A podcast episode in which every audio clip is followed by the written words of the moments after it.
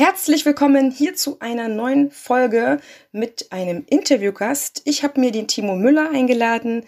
Der ist Experte für Tanzschulrecht, Rechtsanwalt und Tanzschulinhaber und klärt heute mit und für uns alle aktuell anliegenden Fragen, die mit den neuen Anpassungen zum Verbraucherschutzgesetz ab 1.3. diesen Jahres 2022 in Kraft getreten sind. Es kommen doch immer wieder ein Haufen Kollegen auf ihn zu, aber auch ich habe immer wieder Fragen, die ich nicht beantworten kann. Diese Folge ist einfach wieder mal ein Stück für deine Klarheit. Und wenn du ganz spezielle Beratung brauchst, dann scheu dich nicht. Schau in die Show Notes, dort gibt es den Kontakt zu Timo direkt, der dich dann berät. Erstberatungen sind noch relativ preiswert. Vielleicht kommst du damit auch schon ein ganzes Stück voran. Wichtig, diese Folge ist keine Rechtsberatung, das darf ich an der Stelle nochmal sagen. Wenn du dann für dich die konkreten Umsetzungshinweise brauchst oder vielleicht auch äh, angepasste AGBs etc., dann wende dich gerne an Timo. Ich bin so dankbar, dass er diese ganzen Sachen weiß und auch super berät und auch mich schon mehrfach vertreten hat mit der Tanzschule, mit mir selber, für mich selber, dass ich einfach gesagt habe, Timo, bitte, bitte, bitte komm wieder in meinen Podcast. Er ist dem nachgekommen und kann aus eigener Erfahrung aus der Tanzschule wie aus dem Recht einfach unfassbar viele wertvolle Hinweise und Tipps geben. Und wir besprechen auch so das ein oder andere Thema, was damit zusammenhängt. Ja, zum Beispiel, wie man das Sommerloch umgehen kann, was man tun kann. Ganz konkret, ganz klar. Hör dir bitte die Folge bis zum Ende an, damit du die Fragen, die du vielleicht bisher hattest, auch einfach dir beantworten kannst. Und darüber hinaus steht dir Timo sehr gerne zur Verfügung. Und jetzt starten wir rein zu allem Rechtlichen und zu den Änderungen der neuen Verbraucherschutzanpassungen. Ich begrüße dich ganz herzlich hier im Tanzfunk, dem Nummer 1 Podcast für dein Dance Teachers Power Upgrade. Hier unterstütze ich dich in deinem genialen Tanzenlehren und deinem erfolgreichen Dance-Business. Tanzunterrichten ist deine Leidenschaft? Dann zieh dir jetzt dein Upgrade für Premium-Tanzangebote und empathisches Dance-Selling. Let's get started!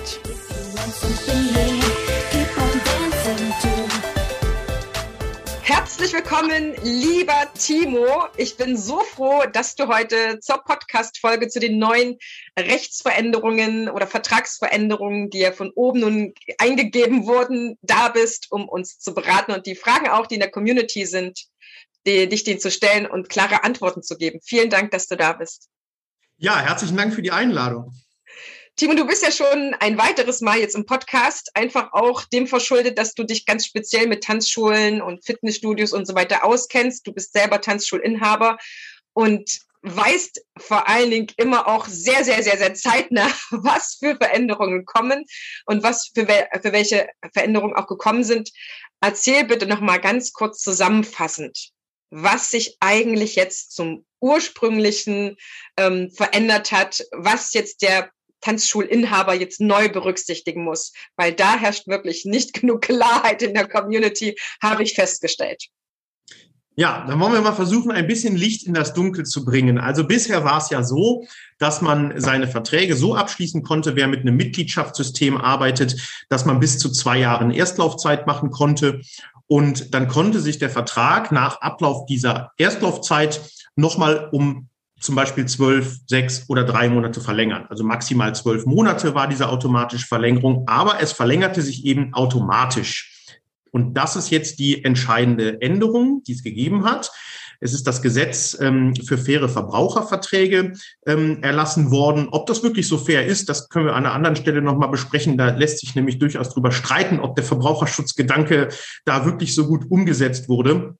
Aber es ist eben so, dass es zum 1. Oktober 2021 weite Teile schon in Kraft getreten sind. Die Änderungen, die jetzt für Tanzschulen, Fitnessstudios, Ballettschulen etc.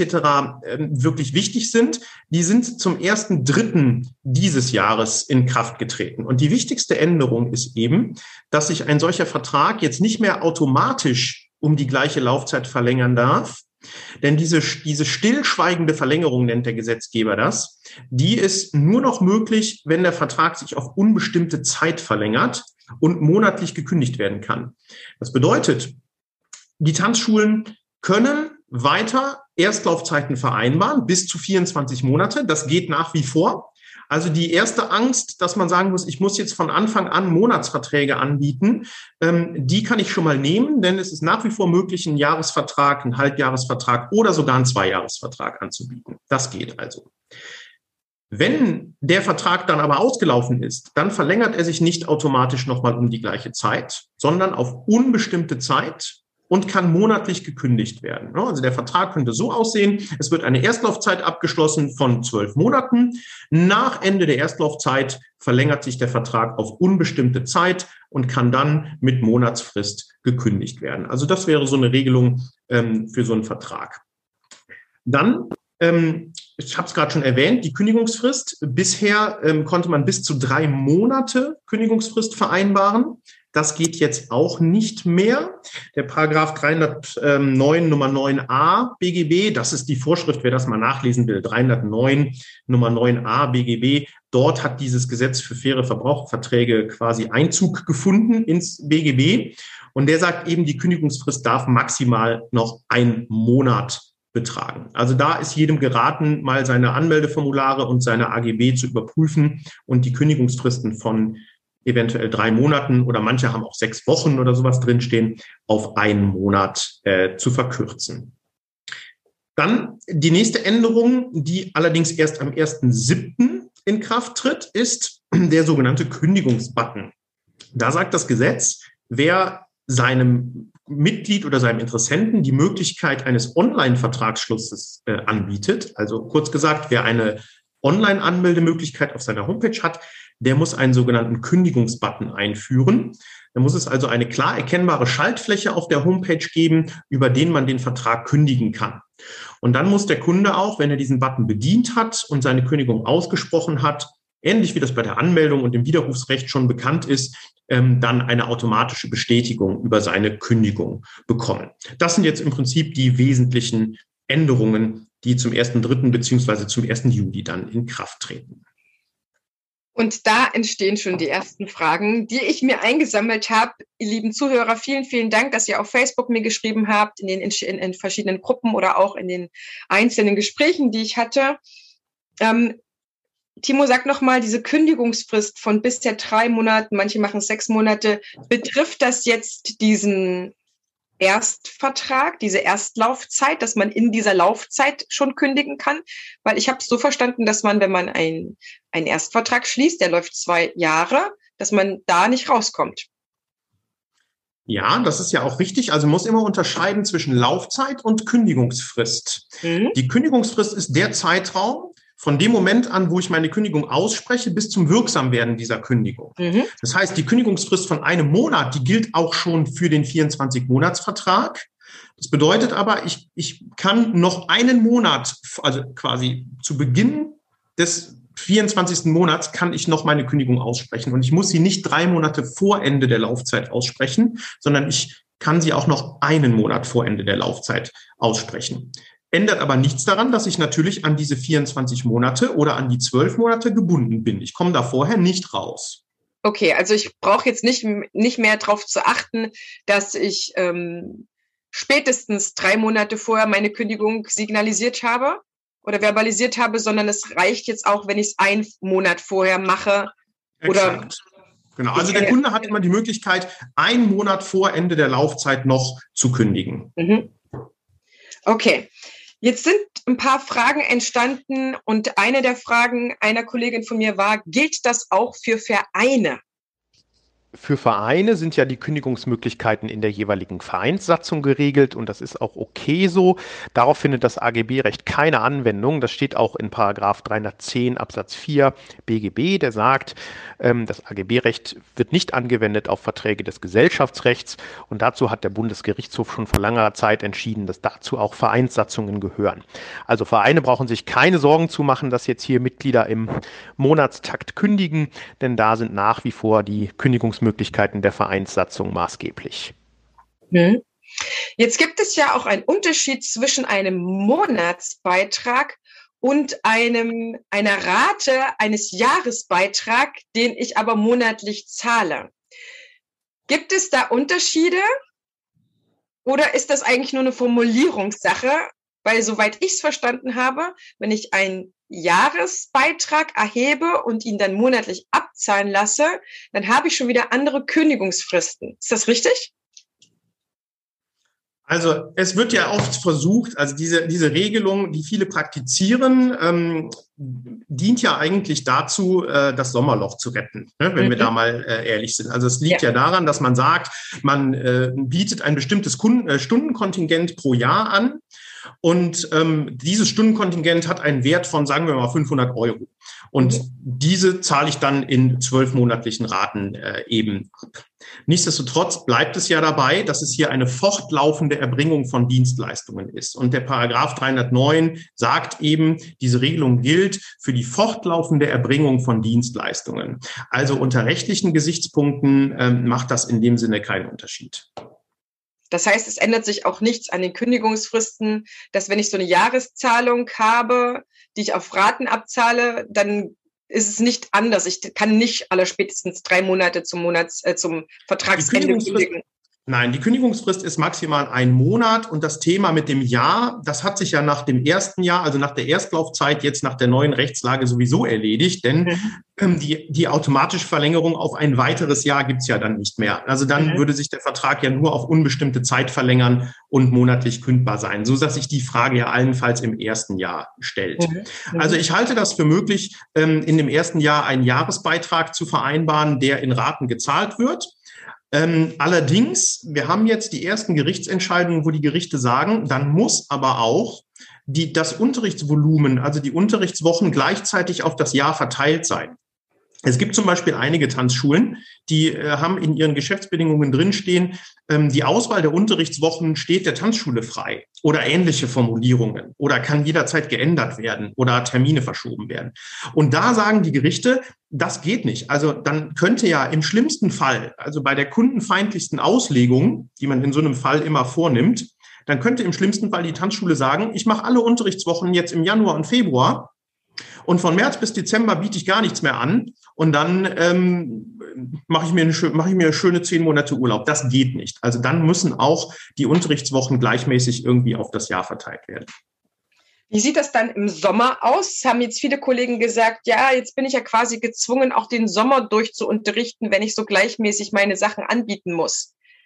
Mhm. Kann ich dann noch als Unternehmer Urlaub machen? Wie regel ich das? Dass das ja, sicherlich. Also sicherlich kann man Betriebsferien machen, man kann auch einen, einen, Ruhetag machen, man kann auch zwei Ruhetage machen. Es geht nur um die grundsätzliche gleichmäßige Verteilung, dass da nicht irgendwie alle, sagen wir mal, 38 Unterrichtswochen jetzt im Januar und Februar schon, äh, schon abgeleistet werden. Ne? Also das geht sicherlich, wenn man sagt, man macht Betriebsferien. Und was auch noch wichtig ist bei diesem Thema, äh, bei diesem Thema Sommerloch und Sommerpause, Einige haben ja gefragt, muss ich jetzt für alle meine Kunden, die ich schon habe, also für alle meine Bestandskunden, hier die Verträge ändern und dann können die alle zum Sommer kündigen? Nein, das ganz, das ganz Entscheidende ist, die neuen Vorschriften gelten nur für Verträge, die ab dem 1.3.2022 geschlossen wurden. Das heißt, alle Verträge, die die Tanzschulinhaber oder Fitnessstudioinhaber schon vor diesem Datum, also bis zum 28. Februar 2020 abgeschlossen haben, für die gilt nach wie vor die alte Rechtslage. Das heißt, da können weiter drei Monate Kündigungsfrist gelten und da kann auch weiter die automatische Vertragsverlängerung ähm, um die gebuchte Laufzeit greifen. Das ist eine ganz, ganz wichtige Info nochmal alle, weil ich das so oft gefragt werde, tatsächlich, obwohl ich kein Rechtsberater bin.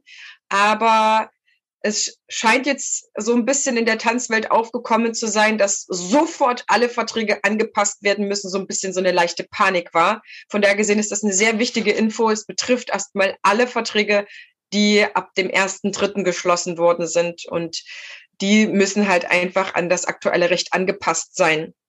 Ähm, wenn du jetzt sagst oder wenn das Recht sagt, es muss auch gleichmäßig angeboten werden, wie sieht es eigentlich in dieser Bringeschuld aus, dass ähm, man sagt, okay, wir erbringen diese Dienstleistung kontinuierlich. Es ist dann egal, wann der Tanzschüler mitmacht oder nicht. Also gibt es vielleicht auch Voraussetzungen, wo man sagt, okay, das war jetzt so ein triftiger Grund für den Tanzschüler nicht kommen zu können, dass wir ihm ähm, eine weitere Tanzstunde anbieten oder anbieten müssen, weil er sonst auch gar nicht, äh, ja, weil wir sonst gar nicht unseren Vertrag erfüllen. Also was sollte das für ein Grund sein? Also wenn der Tanzschüler erkrankt ist oder wenn der Tanzschüler äh, zur Hochzeit der, äh, der Schwiegereltern muss oder was auch. Ich habe die Frage noch nicht ganz erfasst. Genau, irgendetwas, woran er nicht so selber großartig Schuld hat. Keine Ahnung, er hat durch den Ausfall der Bahn nicht zur Tanzschule kommen können oder ja, er ist erkrankt oder er ist ähm, wegen äh, einer Dienstfahrt irgendwo freigestellt, ähm, muss in noch mal ein paar Wochen, was weiß ich, woanders hin zum Arbeiten und kann nicht da sein oder okay, seine verstehe. Frau ist erkrankt oder solche Sachen, die alle nicht in seiner Macht liegen, ähm, weil es gibt natürlich Gründe, wo man sagt, okay, der hat gebummelt oder hat sich jetzt freiwillig entschieden, ins Kaffee zu gehen statt zum Tanzunterricht. Aber inwieweit steht man jetzt trotzdem in der Pflicht, dann Ersatztermine anzubieten? Ist das der Tanzschule ihre Sache oder können wir uns da völlig zurücklehnen und sagen, nö, das ist jetzt mal dein Schicksal, da können wir jetzt gar nichts dafür? Also in den meisten Fällen eher letzteres, denn es ist so, die Dienstleistung muss erbracht werden. Wir schulden ja als Tanzschule keinen Erfolg. Also das ist auch nochmal so eine wichtige Erkenntnis. Es gibt so die Abgrenzung zwischen Dienstvertrag und Werkvertrag. Ne? Beim, beim Werkvertrag muss am Ende ein Erfolg dastehen. Das würde in unserem Fall bedeuten, der Kunde muss tanzen können.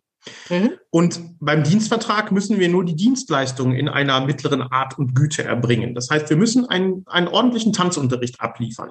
Und wenn wir das tun, und dann haben wir unsere Leistungspflicht erfüllt als Tanzschule. Und wenn der Kunde nicht daran teilnimmt, ja, auch da gibt es einen juristischen Begriff für, das nennt sich Annahmeverzug. Und dann regelt der Paragraph 615 BGB, dass der Kunde trotzdem die Leistung bezahlen muss. Also wenn er nicht zum Tanzkurs kommt, muss er in der Regel trotzdem bezahlen und dann müssen wir dafür auch keinen Ersatz Unterricht anbieten, sofern wir die vereinbarte Stunde durchgeführt haben. Ja, schwierig wird es dann in solchen Fällen wie jetzt hier die letzten zwei Jahre, Corona-Pandemie. Was ist damit? Ist das höhere Gewalt? Wer trägt das Risiko? Denn da kann der Kunde nichts für, da kann der Tanzschulinhaber in, äh, in der Regel nichts für. Da bietet sich das dann an, in, ähm, im Vorfeld entsprechende Regelungen äh, zu treffen, zum Beispiel über eine Vertragsverlängerung oder sowas. Aber in der Regel wenn der Unterricht wie vereinbart stattfindet und der Kunde dazu nicht kommt, dann ähm, ist auch die entsprechende Leistung trotzdem zu bezahlen. Na, im das heißt, Krankheitsfall, ja, Krankheitsfall noch gerade, wenn ich das noch ergänzen darf, weil du das auch noch gefragt hast. Krankheitsfall ist immer noch so eine Sonderregelung. Wenn der Kunde erkrankt, dann kann das ein außerordentlicher Kündigungsgrund sein. Wenn er zum Beispiel tanzunfähig ist und das durch ärztliches Attest nachweist, dann kann er darauf vielleicht eine Sonderkündigung stützen. Ähm, und da könnte man eben auch mit dem Kunden vereinbaren, dass man für eine, für eine vorübergehende Krankheit, dass man dann vielleicht auch eine Ruhezeit vereinbart oder sowas. Das sollte man aber am besten alles im Vorfeld ähm, mit dem Kunden vereinbaren, damit man dann auf der sicheren Seite ist. Das heißt, ähm, das Risiko, ob der Kunde teilnehmen kann oder nicht, trägt er ganz alleine. Das heißt, eine plötzliche Hinderung des Kunden ist jetzt kein Grund für mich, dass ich ihm noch eine ähm, Ersatzstunde anbieten muss. Das ist so, ja. Lukrativ wird es natürlich dann für einen Kunden, wenn eine Tanzschule freiwillig verschiedene Termine zum Beispiel anbietet und sagt, okay, du kannst Montag, Dienstag und Donnerstag zu deinem ähm, Anfängerkurs kommen und wenn du dann eine Stunde verpasst hast, dann kannst du die dort und dort nachholen. Das ist aber dann eher ein Service, oder? Ja, es kommt halt immer darauf an, was mit dem Kunden vereinbart ist. Ne? Also wenn wir ein klassisches System machen, äh, Tanzkurs einmal in der Woche, dienstags um 20 Uhr, dann muss der natürlich auch jeden Dienstag um 20 Uhr stattfinden, so wie es vereinbart ist. Wenn ich ein offenes äh, Mitgliedschaftssystem habe, wo ich sage, der Kunde äh, kann jeden Tag kommen und die Stunde machen und das ist von Anfang an so vereinbart, dass das nicht an einen festen Termin, sondern an die Woche gebunden ist, dann äh, kann er natürlich auch an verschiedenen Tagen kommen. Da muss ich die Leistung aber natürlich auch an den verschiedenen Tagen entsprechend anbieten. Jetzt gab es ja auch zwei Fälle, ähm, wo die Regierung oder die, der Gesetzgeber quasi Einengungen, wer in die Tanzschule kommen darf, gemacht hat. Ne? Wir waren ja schon bei 3, 3G, dass man sich testen lassen musste. Wir waren auch schon bei 2G und 2G plus. Das heißt, inwieweit ist das jetzt ein Grund, dass ich vielleicht meinen Vertrag pausiere oder aussetzen kann, wenn ich jetzt unter diese Regelung gefallen bin als Teilnehmer, weil die Tanzschule ja dann quasi gezwungen war, mich gegebenenfalls auch auszuschließen. Also musste ich dann oder muss ich dann meinen Vertrag weiterzahlen, weil das sind ja auch Sachen, für die ich nichts kann. Das wird sehr kontrovers diskutiert. Also da gibt es die ersten erstinstanzlichen Urteile auch zu, hauptsächlich zum Fitnessstudiorecht. Die sind ja meistens die ersten, wo es dann irgendwelche Entscheidungen gibt, mit denen man uns dann auch äh, gerne vergleicht. Die einen sagen, ähm, hey, das äh, klar, ich kann nicht am Tanzkurs teilnehmen, das ist hier für mich unmöglich, daran teilzunehmen und dann muss ich auch nicht bezahlen. Das ist auch so eine Grundlage des Gesetzes.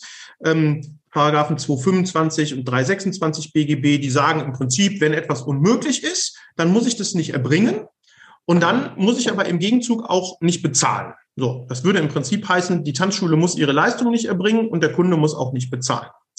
Das ist die eine Ansicht und so haben das auch ein paar Gerichte entschieden. Die andere Ansicht, und ähm, der würde ich mich auch anschließen, sind einige Gerichte, die sagen, nö, das ist nicht unmöglich. Das merkt man ja schon an dem Merkmal der Leistungserbringung, denn der Tanzkurs findet ja statt. So, der Tanzkurs findet statt. Das heißt, dass die Leistung nicht unmöglich ist, sieht man schon an der Hand der Tatsache, dass, dass sie erbracht wird. Und ob der Kunde jetzt daran teilnimmt oder nicht, ist jedenfalls nichts, was die Tanzschule zu vertreten hat. Und deshalb muss auch die entsprechende Gegenleistung ähm, erbracht werden. Und dafür spricht auch eine Vorschrift in diesem Paragraphen 326, nämlich der Absatz 2, Satz 2, der sagt so sinngemäß, wenn der Kunde weit überwiegend selber dafür verantwortlich ist, dass er eine Leistung nicht in Anspruch nehmen kann, dann muss er sie trotzdem bezahlen.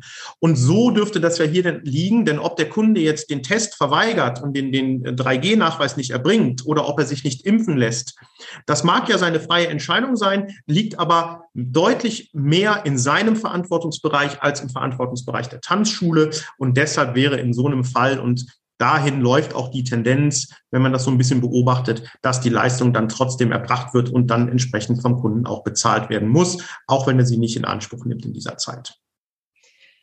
Also das sind jetzt erstmal sehr harte Fakten, liebe Zuhörer, liebe Zuhörer. Wir diskutieren jetzt natürlich nicht die ähm, moralische Anwendung in der Tanzschule. Das ist natürlich an jedem dann seine Sache, wie er das umsetzt, inwieweit ihr kulant seid. Wichtig ist für mich ja heute Timo da zu haben, um die rechtlichen Rahmenbedingungen zu kennen und sich das mal aus dieser Seite auch noch anzuhören, um gegebenenfalls auch ja, sich durch Kunden durchsetzen zu können oder einfach zu wissen, ähm, wo ist das Maximum, was man gehen kann oder vielleicht ist man einfach dann auch im Dialog mit seinem Kunden. Ähm, das sind sehr, sehr, sehr spannende Sachen.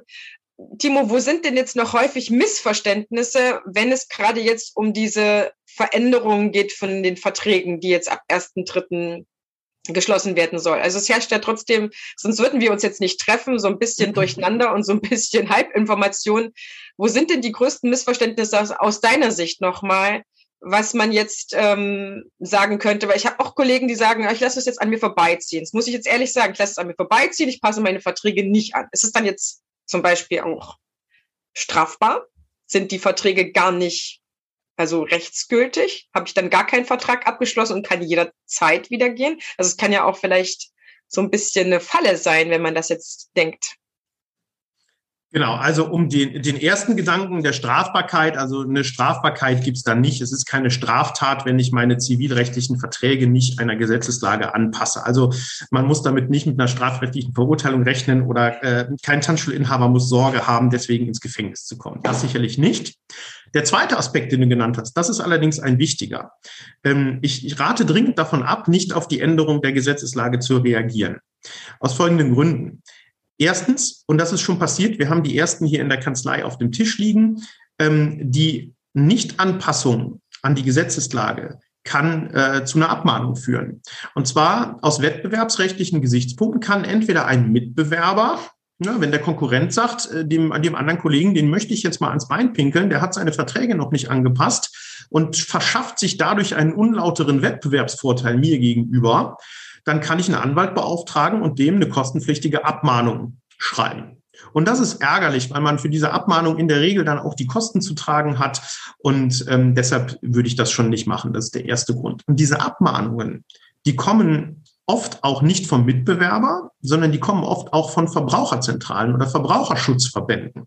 Und auch die haben das Recht abzumahnen, wenn unwirksame AGB verwendet werden oder wenn äh, auf solche Gesetzesänderungen nicht reagiert wird.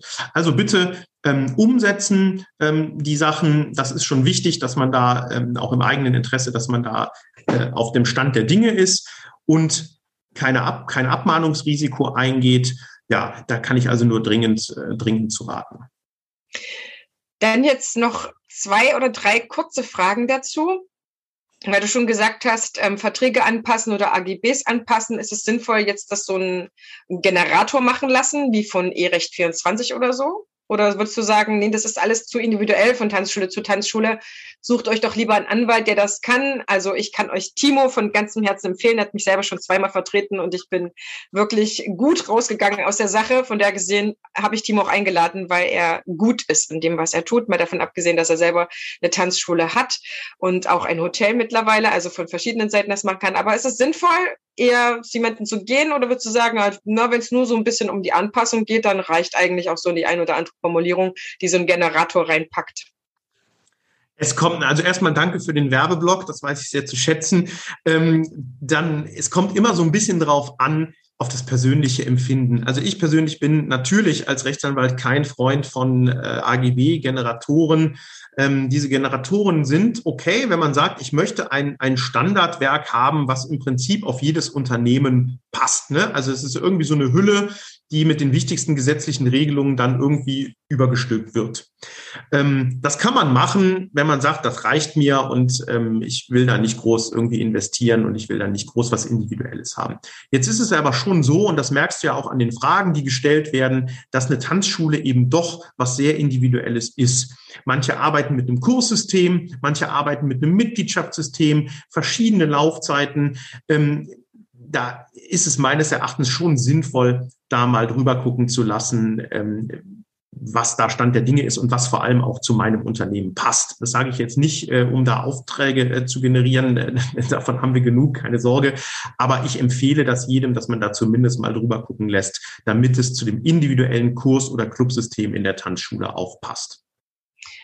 Und ich ergänze auch noch, Ballettschulen sind hier genauso gemeint. Das heißt, für mich persönlich ist Tanzschule immer so ein Überbegriff, aber ich weiß, dass die Ballettschulen oder Ballettstudios auch da so ein bisschen ähm, penibel sind oder pingelig und sagen, nee, nee, das ist nicht das Gleiche. Also die erwähne ich hier noch genauso gleichwertig und wichtig. Bitte vernehmt es mir nicht übel, dass ich das nicht auch noch gendere, ja. Ähm, aber es ist wichtig, Tanzschulen, Ballettschulen ist gleich wichtig. Alle können zu dir kommen und du kannst dort mal drüber schauen. Wir hatten im Vorgespräch schon gesagt, das ist so, ja, wenn es kleine Änderungen sind, im Rahmen meiner Erstberatung möglich bis maximal 190 Euro. Und ansonsten, wenn es darum geht, na, komplette AGBs zu gestalten oder komplette Verträge zu gestalten, dann muss man sich einfach zusammensetzen und nochmal zusammentragen, was da rein soll und was da nicht rein soll und ähm, wie sich das dann gestaltet. Aber dann ist man auf jeden Fall safe.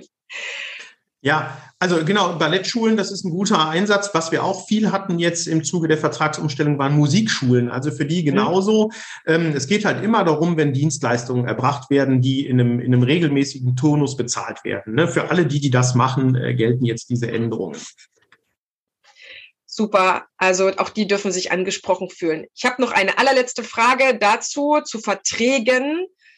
Die ist jetzt nicht aufgrund der Anpassung oder Veränderung ab 1. März oder dann jetzt auch im Sommer, sondern eine damit wahrscheinlich relativ generelle Frage, nämlich wie kann ich am besten meinen Beitrag erhöhen? Weil viele Kollegen jetzt im Sinne oder mit dem Zuge der Veränderungen auch sagen, okay, das ist eigentlich die beste Gelegenheit, wenn ich meine Verträge jetzt eh ändere oder anpassen muss, dann vielleicht auch noch eine Beitragserhöhung mit durchzukriegen, sage ich mal so, im Höhe der anstehenden äh, Strom- und Gaskosten, Benzinkosten etc. ist das ja wahrscheinlich auch ähm, eine logische Schlussfolgerung, das jetzt vielleicht mitmachen zu sollen. Macht es Sinn, dass man dann seine Verträge auch ähm, nicht nur anpasst an, an die gesetzlichen Grundlagen, sondern auch zu sagen, okay, ich kann jetzt dann gleich eine Preiserhöhung machen oder macht es Sinn, das getrennt zu machen? Da, da, da wäre deine Einschätzung irgendwie total cool. Ja, da gebe ich mal eine, eine ähm, Einschätzung aus in zweierlei Hinsicht. Einmal als Anwalt und einmal als äh, Tanzschulinhaber. Ähm, also rechtlich gesehen ist es so, wenn ich für bestehende, wir müssen immer unterscheiden, bestehende Kunden oder Neukunden. Für Neukunden ist es relativ einfach. Ich mache ein neues Anmeldeformular, ähm, entweder online, digital auf der Homepage oder ähm, eben in Papierform. Und auf das neue Anmeldeformular setze ich einfach neue Preise drauf und dann vereinbare ich mit dem Kunden eben diesen neuen Preis. Dann tanzen die Altkunden eben zu dem älteren, günstigeren Preis und die Neukunden haben völlig unproblematisch dann ähm, den neuen Tarif abgeschlossen. Da ist es immer sehr einfach. Ähm, ein bisschen schwieriger wird es, wenn man Bestandskunden, die noch eine Laufzeit vor sich haben und einen gültigen Vertrag haben, wenn man denen das Honorar erhöhen möchte. Denn dann ist es so, dann stellt die Preiserhöhung ähm, wenn man es genau nimmt, eine einseitige Vertragsänderung dar. So, und äh, Vertragsänderungen muss ich immer, äh, muss der Kunde immer sein Einverständnis erklären. Das heißt, im Worst Case, wenn ich jetzt sage, ich packe jetzt fünf Euro drauf, und schreibe den Kunden an und sagt dem, pass mal auf, ab dem 1. Juni äh, kostet es nicht mehr 40 Euro, sondern 45 Euro. Mit freundlichen Grüßen, Ihre Tanzschule. Dann ist das eine einseitige Vertragsänderung, die im Zweifel sogar den Kunden zu einer außerordentlichen Kündigung berechtigt, dass er dann sagen kann, hey, da, damit bin ich nicht einverstanden, ähm, ich kündige den Vertrag ähm, zu dem Zeitpunkt, wo die Preiserhöhung eintritt. Das möchte ich nicht. Ähm, deshalb ist es immer gut, ähm, das mit dem Kunden zu vereinbaren. Man müsste also rechtlich, um ganz rechtlich wirksam das zu machen, müsste man dem Kunden den alten Vertrag kündigen und mit ihm einen neuen Vertrag zu dem neuen Preis abschließen. So, jetzt ist es aber so, viele machen das einfach. Die schreiben mal Mitglieder an und sagen, pass mal auf, ab dann und dann kostet es zwei, drei, vier oder fünf Euro mehr. Und nehmen dabei in Kauf, dass vielleicht ganz wenige, der eine oder andere sagt, okay, ich mache dann von meinem außerordentlichen Kündigungsrecht Gebrauch. Das ist dann wieder eine politische Entscheidung des Tanzschulinhabers, ob er sagt, okay, ich bin mir dieser rechtlichen Grauzone bewusst, ich mache diese einseitige Erhöhung, ja, und wenn die, wenn 95 Prozent der Kunden es mitmachen, okay, dann ist das eine gute Sache. Aber rein rechtlich gesehen müsste man das auch vereinbaren mit den Kunden. Und zu der Frage, ob das äh, sinnvoll ist, also ich äh, ganz klares Ja als Tanzschulinhaber. Ich meine, dass die meisten Tanzschulen, das ist jetzt keine keine rechts äh, keine rechtliche Antwort, sondern das ist jetzt wirklich eine, äh, eine politische tanzschulpolitische Antwort. Ich meine, dass viele Tanzschulen ihre Leistung immer noch unter Wert verkaufen und ich kenne immer noch viele Orte, wo Preisdumping stattfindet und man versucht, sich mit einem möglichst günstigen Preis zu unterbieten. Und da muss ich ganz klar sagen, Leute, ihr habt alle eine gute Ausbildung, ihr seid die Profis für Tanzen. Ähm, da würde ich das nicht unter Wert verkaufen und würde auch jetzt diese Chance. Es ist alles teurer geworden. Also man sieht es im Supermarkt, man sieht es an der Tankstelle. Das ist ja im Moment die größte Diskussion ähm, steigender Preise. Nur der Tanzkurs ist so gefühlt seit 25 Jahren nicht teurer geworden. Also klar, an der, ich, ihr, ihr merkt, ich überspitze das jetzt so ein bisschen. Aber wenn ich jetzt in meine eigene Tanzschule gucke und gucke, was ich vor 30 Jahren für meinen eigenen Schülerkurs bezahlt habe, dann ist da kein großer Unterschied. Und ähm, ich meine, man kann das auch nutzen, um jetzt auch mal ein paar Euro ähm, zumindest Inflationsausgleich irgendwie von den Mitgliedern zu begehren. Da setze ich gleich noch mal einen drauf. Das ist nämlich ein Thema, mit dem ich mich auch aus meinem Business heraus beschäftige. Trotzdem noch mal ganz kurz zu den äh, Preisänderungen. Hm, reicht es, dass ich quasi abwarte, ob sich jemand aufgrund meiner Ankündigung der Preiserhöhung meldet oder brauche ich wenn ich sauber arbeite, nicht von jedem die Unterschrift, dass er damit einverstanden ist. Weil meine Frage ist dann, wenn ich nur abwarte, ob jemand sich abmeldet, also so von seinem außerordentlichen Kündigungsrecht gebraucht macht, sind dann meine Verträge dann noch eigentlich rechtskräftig, sind nicht rechtsgültig? Oder könnte theoretisch dann jederzeit äh, der Kunde kommen und sagen, ähm, nee, jetzt bin ich nicht mehr einverstanden damit. So, ich habe jetzt Lust zu kündigen, meine familiäre Situation hat sich geändert. Ach, da war doch mal was vor drei Monaten, hast du ja einen Preis erhöht. Damit ist ja sowieso ähm, alles irgendwie hinfällig. Oder gibt es dann eine Frist, wo sich der Kunde melden soll? Oder ist das tatsächlich keine gute Handhabung? Ja, also nochmal, das habe ich ja eben schon gesagt, um wirklich rechtssicher zu gehen, müsste man das vereinbaren. Dazu eine Unterschrift, klar, würde funktionieren, wenn man da einfach einen kurzen äh, Zweizeiler aufsetzt, ab dann und dann sind sich die Parteien darüber einig, dass der Preis um fünf Euro erhöht wird. Beide unterschreiben das wunderbar. Das kann man sicherlich auch online machen über ein digitales Formular. Auch das wäre, wäre rechtsgültig. Aber das Einverständnis, die Zustimmung, die ist für eine Rechtssicherheit eben ganz wichtig. So, so wäre es ganz korrekt. Wenn ich es jetzt trotzdem einseitig mache, dann besteht dieses außerordentliche Kündigungsrecht. Allerdings, dieses außerordentliche Kündigungsrecht, das kann man nicht unbegrenzt ausüben. Also die Angst kann ich da so ein bisschen nehmen. Das heißt, der, der Bundesgerichtshof hat das mal so schön formuliert und sagt, das muss unverzüglich nach Bekanntwerden der Kündigungsgründe ausgesprochen werden. Also in dem Moment, ab dem der Kunde weiß, hier findet eine einseitige Vertragsänderung, also eine Preiserhöhung statt. Ab dem Moment muss er unverzüglich kündigen und unverzüglich, sagt der Bundesgerichtshof, ist jedenfalls nicht mehr nach zwei Wochen. Mhm. Ja, also das hat sich so eingebürgert, dass für dieses unverzüglich so eine zwei Wochen Frist, die ist nicht in Stein gemeißelt, aber ähm, so in etwa zwei Wochen. Das heißt, wenn die verstrichen sind, dann wird es schwer für den Kunden, sich noch auf ein außerordentliches fristloses Kündigungsrecht zu berufen. Das ist also die gute Nachricht. Was schwierig wird, ist dann den erhöhten Preis im Zweifel durchzusetzen. Da wird es dann schwierig, ne? wenn er sagt, ich habe vorher 40 Euro bezahlt und jetzt soll ich 45 Euro bezahlen und der Kunde sagt im Streitfall, ich zahle aber nur die 40 Euro, die 5 Euro hast du nicht wirksam erhöht. Dann kann man versuchen und zu sagen, hey, pass mal auf, du hast sie gezahlt, du hast nicht gekündigt und du bist vielleicht auch sogar ein halbes Jahr danach noch weitergekommen ähm, und hast damit durch, man nennt das konkludentes Verhalten, ja, also durch schlüssiges Verhalten quasi diese Preiserhöhung anerkannt. Ob man davor ähm, im Zweifel vor einem Gericht durchkommt, ist dann ein bisschen fraglich. Aber das wäre eine Argumentation. Aber das wäre, das ist, denke ich, ein überschaubares Risiko, wenn der ein oder andere Kunde dann sagt, okay, ich zahle zwar weiter, aber eben nur den alten Preis. Ähm, das ist dann eben diese, ja, diese Prozentzahl, die man einschätzen muss und die man dann vielleicht mit einkalkulieren muss in die Preiserhöhung. Aber die außerordentliche Kündigung, wie gesagt, die muss man unverzüglich aussprechen, nachdem man von der Preiserhöhung erfahren hat. Das heißt, der Kunde kann dann leider nicht kommen und sagen, ich gucke nur einmal im Monat in meinen E-Mail-Kasten und jetzt habe ich es erst nach vier Wochen gesehen und bin jetzt schon leider in der Erhöhung drin.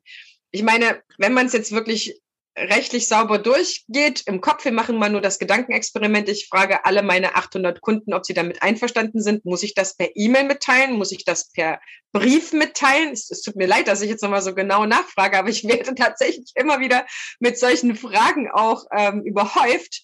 Ähm, weil mancher Kunde sagt dann, ich gucke eben nur einmal im Monat meinen Briefkasten oder mein E-Mail-Fach äh, e rein, nicht in den Briefkasten, sondern in E-Mail-Fach. Reicht das dann per E-Mail, das anzukündigen? Ja, in der Regel reicht das. Äh, man unterscheidet ja zwischen Schriftform und Textform. Und die Schriftform bedeutet einfach nur, da ist eine handschriftliche Originalunterschrift drunter. Und Textform ist alles, was Text ist, ohne Unterschrift. Ne? Also zum Beispiel eine E-Mail oder auch ein Fax oder sowas, das sind äh, Textformen. Und ähm, auch da empfiehlt es sich mal in die eigenen AGB reinzugucken. Wir haben immer wieder Tanzschulen, die noch da drin stehen haben, die Kündigung muss in Schriftform erfolgen. Das ist schon seit Oktober 2016 nicht mehr zulässig wenn man mit AGB arbeitet, da muss also die Textform ausreichen. Also der Kunde kann immer auch per E-Mail kündigen. Deshalb bei AGB bitte ähm, darauf achten, dass da nicht Schriftform drin steht, sondern Textform. Und im Umkehrschluss reicht es dann natürlich auch, wenn ich mit dem Kunden per E-Mail kommuniziere. Also wenn wir E-Mail-Adresse abgefragt haben beim Kunden und dann kann ich ihm ähm, solche Sachen dann auch per E-Mail schicken und muss da nicht unbedingt ein Briefchen mit Unterschrift für schreiben. Das heißt, wie gewährleiste ich dann, dass die E-Mail dann auch dort ankommt? Es ist, passiert ja trotzdem, dass die ein oder andere E-Mail dann vielleicht beim Kunden nicht ankommt und er dann sagen kann, ich habe von nichts gewusst. Das heißt, wäre ich dann nicht in der letzten Konsequenz beweispflichtig, dass der Kunde meine E-Mail gekriegt hat? Ja, also den Zugang, und das ist egal, ob ich das per Post mache oder per E-Mail, den Zugang muss immer derjenige beweisen, der die Sache abschickt. Also ich muss im Zweifel ähm, beweisen, dass meine E-Mail angekommen ist. Ich muss aber genauso beweisen, dass ein Brief angekommen ist. Ja, also da ähm, gibt es im Wesentlichen keinen Unterschied. Die Beweislast liegt immer beim Absender. Mhm. Ob der Kunde das dann aber liest oder nicht, das ist wiederum seine Sache. Also er kann nicht sagen, ich habe das nicht gelesen, ähm, ich gucke nur einmal im Monat da rein oder sowas. Das ist keine Ausrede, denn es kommt nur auf die Möglichkeit der Kenntnisnahme an. Also in dem Moment, wo der Brief im Briefkasten ist, oder in dem Moment, wo die E-Mail auf dem Empfängerserver gespeichert ist, in dem Moment ist es zugegangen und dann reicht das auch aus. Ob der Kunde das liest oder löscht oder drüber lacht oder was auch immer, das ist völlig unerheblich, weil nur die Möglichkeit der Kenntnisnahme maßgeblich ist und nicht die tatsächliche Kenntnisnahme.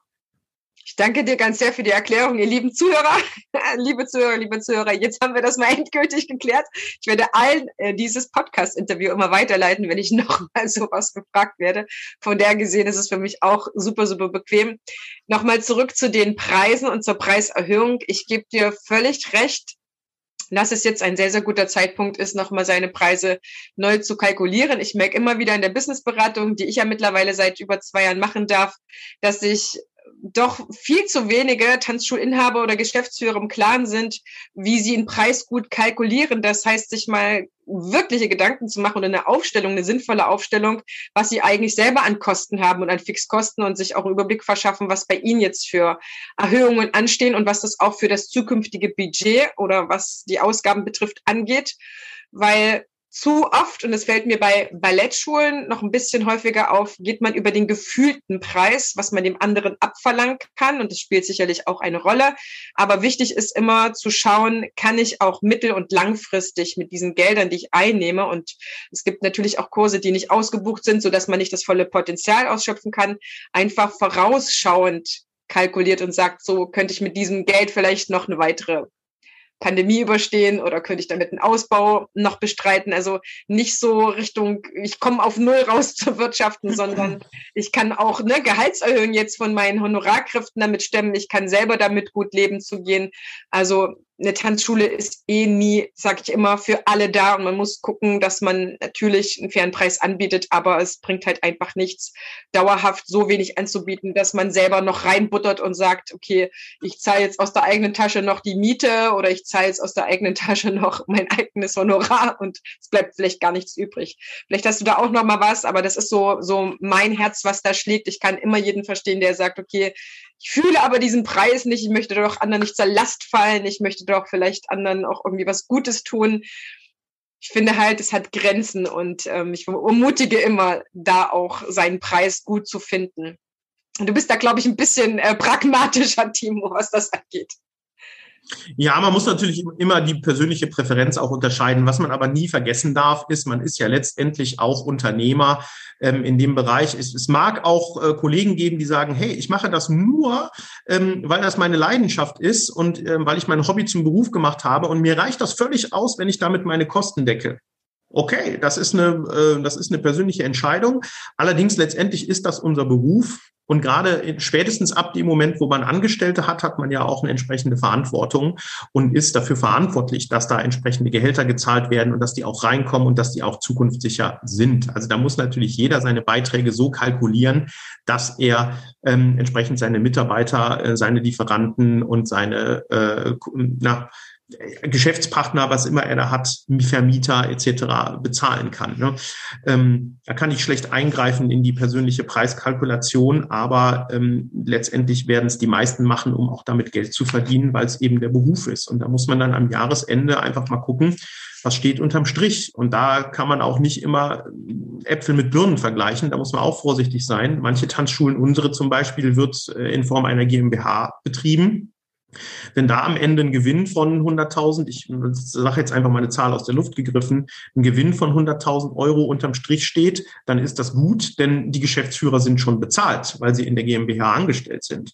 Wenn jemand das als Einzelunternehmen oder als GBR betreibt und da steht am Ende 100.000 unterm Strich, dann ist da schon mal die Frage, dann gehen davon noch Steuern runter und davon müssen dann noch die, ähm, die Gesellschafter bezahlt werden. Wenn es zwei Gesellschafter sind, nach Abzug von Steuern, dann bleiben da am Ende vielleicht pro Person 35.000. Ob das dann noch so gut ist als Jahresgehalt, ähm, ist dann die Frage. Da muss man also wirklich mal gucken, werde ich ordentlich für meine Leistung bezahlt? Ja, das muss man für sich selber beantworten, auch als Einzelunternehmer, wer vielleicht Einzelkämpfer ist mit dem Steuerberater mal sprechen, was bleibt am Jahresende für mich übrig, was habe ich eigentlich für einen kalkulatorischen Unternehmerlohn und für mich dann selber fragen, ist das angemessen oder nicht. Und wenn das nicht angemessen ist, dann muss man dann eventuell über eine ähm, Honoraranpassung mal nachdenken. Ganz spannend auch, dass du noch erklärst, ist, dass es auch verschiedene Modelle gibt für eine Tanzschule. Auch da kann ich Timo sehr empfehlen, wenn du, liebe Zuhörerinnen, liebe Zuhörer, daran Interesse hast, nochmal drüber nachzudenken, als Solopreneur noch mit dem Geschäftspartner zu arbeiten, etc., dich nochmal ganz neu aufzustellen. Auch dafür ist Timo Ansprechpartner ich danke dir ganz sehr, Timo. Das waren sehr umfangreiche, ausführliche Erklärungen. Ich bin mir sicher, dass auch diese Folge wieder absolut steigt. Das sind immer meine besten Folgen. Ich bin aber auch immer super happy, wenn die Kollegen und Kolleginnen natürlich an diesen Rechtsfragen auch interessiert sind und sich das auch wirklich bis zum Schluss anhören. Alle Fragen, liebe Zuhörerinnen, liebe Zuhörer, die jetzt noch entstanden sein sollten, wir hoffen, dass es so wenig wie möglich ist, dass er Klarheit geben konnte, diese Episode, die kannst du direkt an Timo senden. Alle Infos dazu ob das die E-Mail ist oder seine Webseite. Der Kontakt dazu, den findest du in den Show Notes. Da einfach bitte reinklicken und dann frag ihn, was das Zeug hält. Timo hat noch ein paar freie Zeiten, also nicht lange fackeln, sondern jetzt auch reagieren, gerade wenn man merkt, okay, ich habe doch das ein oder andere Defizit in meinen neuen Verträgen oder vielleicht auch in den AGBs. Lieber Timo, ich danke dir. Ja, es tut mir ja fast leid, in diese, äh, in diese atemraubende Schlussansage noch eine Ergänzung reinzusprechen. Nein, bitte, auf jeden ähm, Fall. Es sind, es sind, noch zwei Fragen ähm, bei mir aufgelaufen, ähm, die immer wieder gestellt werden, ähm, die, die, du jetzt noch nicht gestellt hast. Äh, mhm. Soll ich die noch ergänzen? Ja, bitte, auf jeden Fall. Tatsächlich häufige Fragen. Vielleicht hilft das auch noch dem einen oder anderen weiter.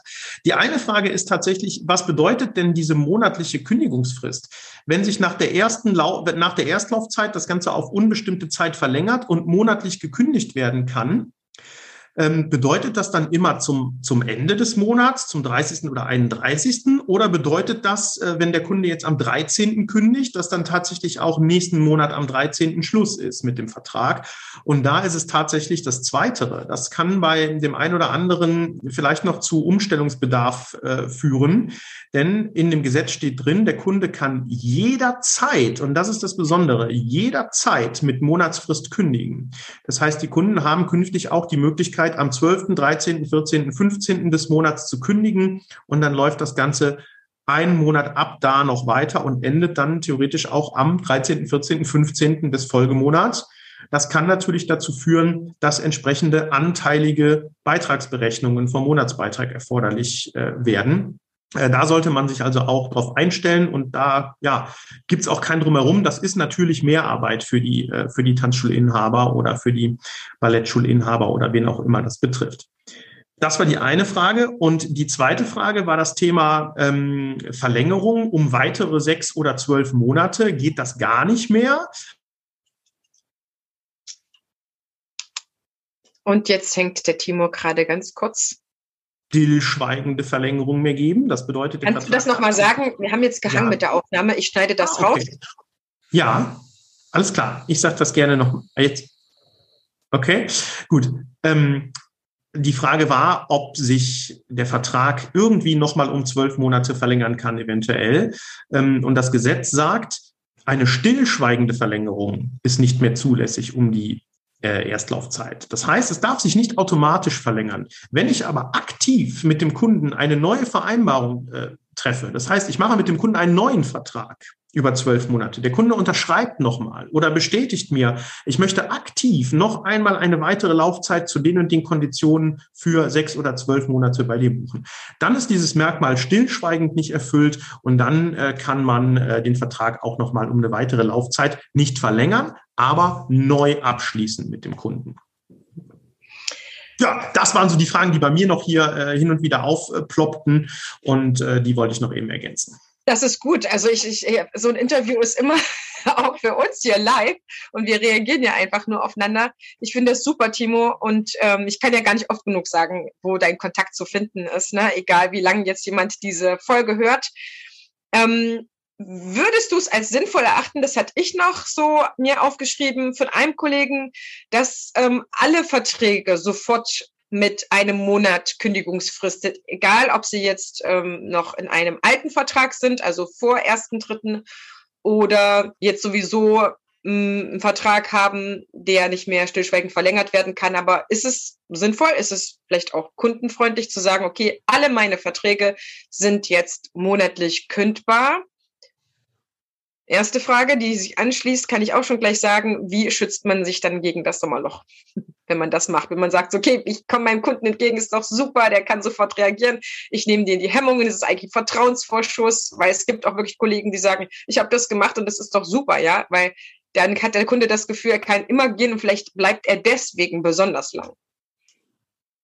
Ja, also erstmal zum rechtlichen Teil der Frage. Ähm, ich muss keine Änderungen an den Verträgen vornehmen, die vor dem 1.3.2022 geschlossen werden. Also es besteht rechtlich keine Notwendigkeit, auch die Altverträge auf eine einmonatige Kündigungsfrist anzupassen. Da kann die sechs Wochen oder die drei Monate oder was immer ihr da vereinbart habt, das kann in diesen Verträgen bleiben. Jetzt mag es ähm, Inhaber geben, die sagen, ich möchte das aber einheitlich in meinem Unternehmen haben und ich billige dem Kunden eine äh, allen Kunden diese einmonatige Kündigungsfrist zu. Das kann man natürlich machen. Ne? Einfach die AGB ändern. In dem Sinne ist es günstig für den Kunden. Sagen, ich ändere das auf einen Monat und ähm, wenn der Kunde kündigt, lasse ich ihn eben auch mit dieser Monatsfrist dann äh, entsprechend raus. Ne? Da ist gar keine Vertragsänderung nötig. Man kann das einfach dann ja aus Kulanz machen und sagen, ich lasse dich trotzdem hier raus wenn man das möchte.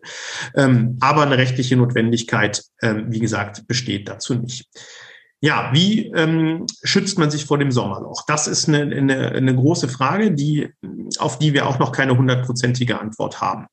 Ähm, da gibt's ja auch unterschiedliche Philosophien. Einige sagen, hey, ich ähm, brauche gar keine Laufzeiten, weil meine Leistung ist einfach so gut. Ich binde den Kunden durch meine Leistung an mein Unternehmen und nicht durch irgendwelche äh, Laufzeiten. Ja, manche nennen es dann Knebelverträge, wobei ich sagen muss, ich kann an einem Vertrag für zwölf Monate Laufzeit zu einem vernünftigen Preis, äh, das ist ja keine Knebelung, sondern das ist ja einfach nur eine Sache ähm, der Kalkulation. Ne? Man muss ja auch irgendwie eine Kalkulation machen, was für Einnahmen habe ich im nächsten Jahr und habe dann eben diese zwölf Monatsverträge, mit denen ich entsprechend kalkulieren kann. Ja, Fakt ist, der Kunde kann in Zukunft monatlich kündigen, wenn ich mit ihm keinen neuen Vertrag schließe über eine neue Laufzeit. Das Risiko, dass die Leute sich zum Sommer abmelden, ist also größer. Ja, also das ist, ja, da brauchen wir nicht drum herum zu reden, das ist einfach so.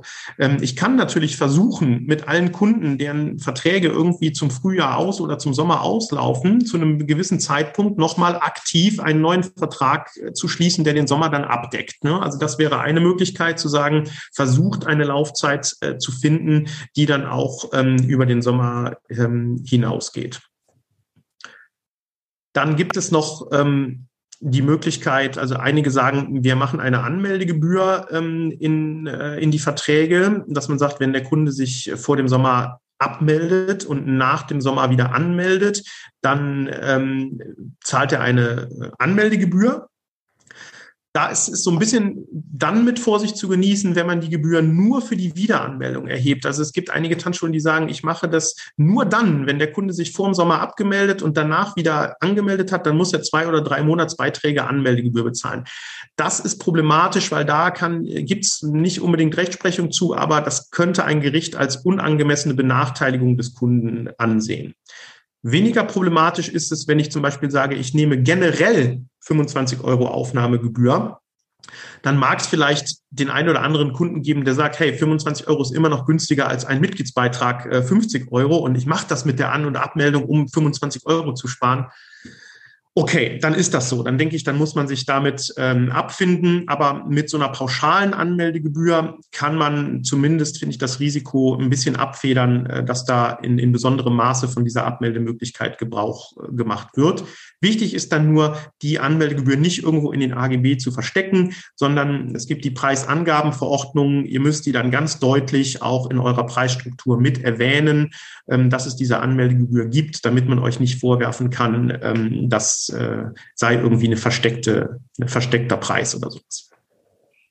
Ja, Dankeschön. ansonsten politisch, äh, tanzschulpolitisch, äh, Sommerfeste, Ferienkurse, ähm, da sind ja dein, deinen Zuhörerinnen und Zuhörern wahrscheinlich, die sind da wahrscheinlich noch kreativer als ich, was man im Sommer alles in der Tanzschule machen kann, um das, den Leuten schmackhaft zu machen, sich nicht abzumelden.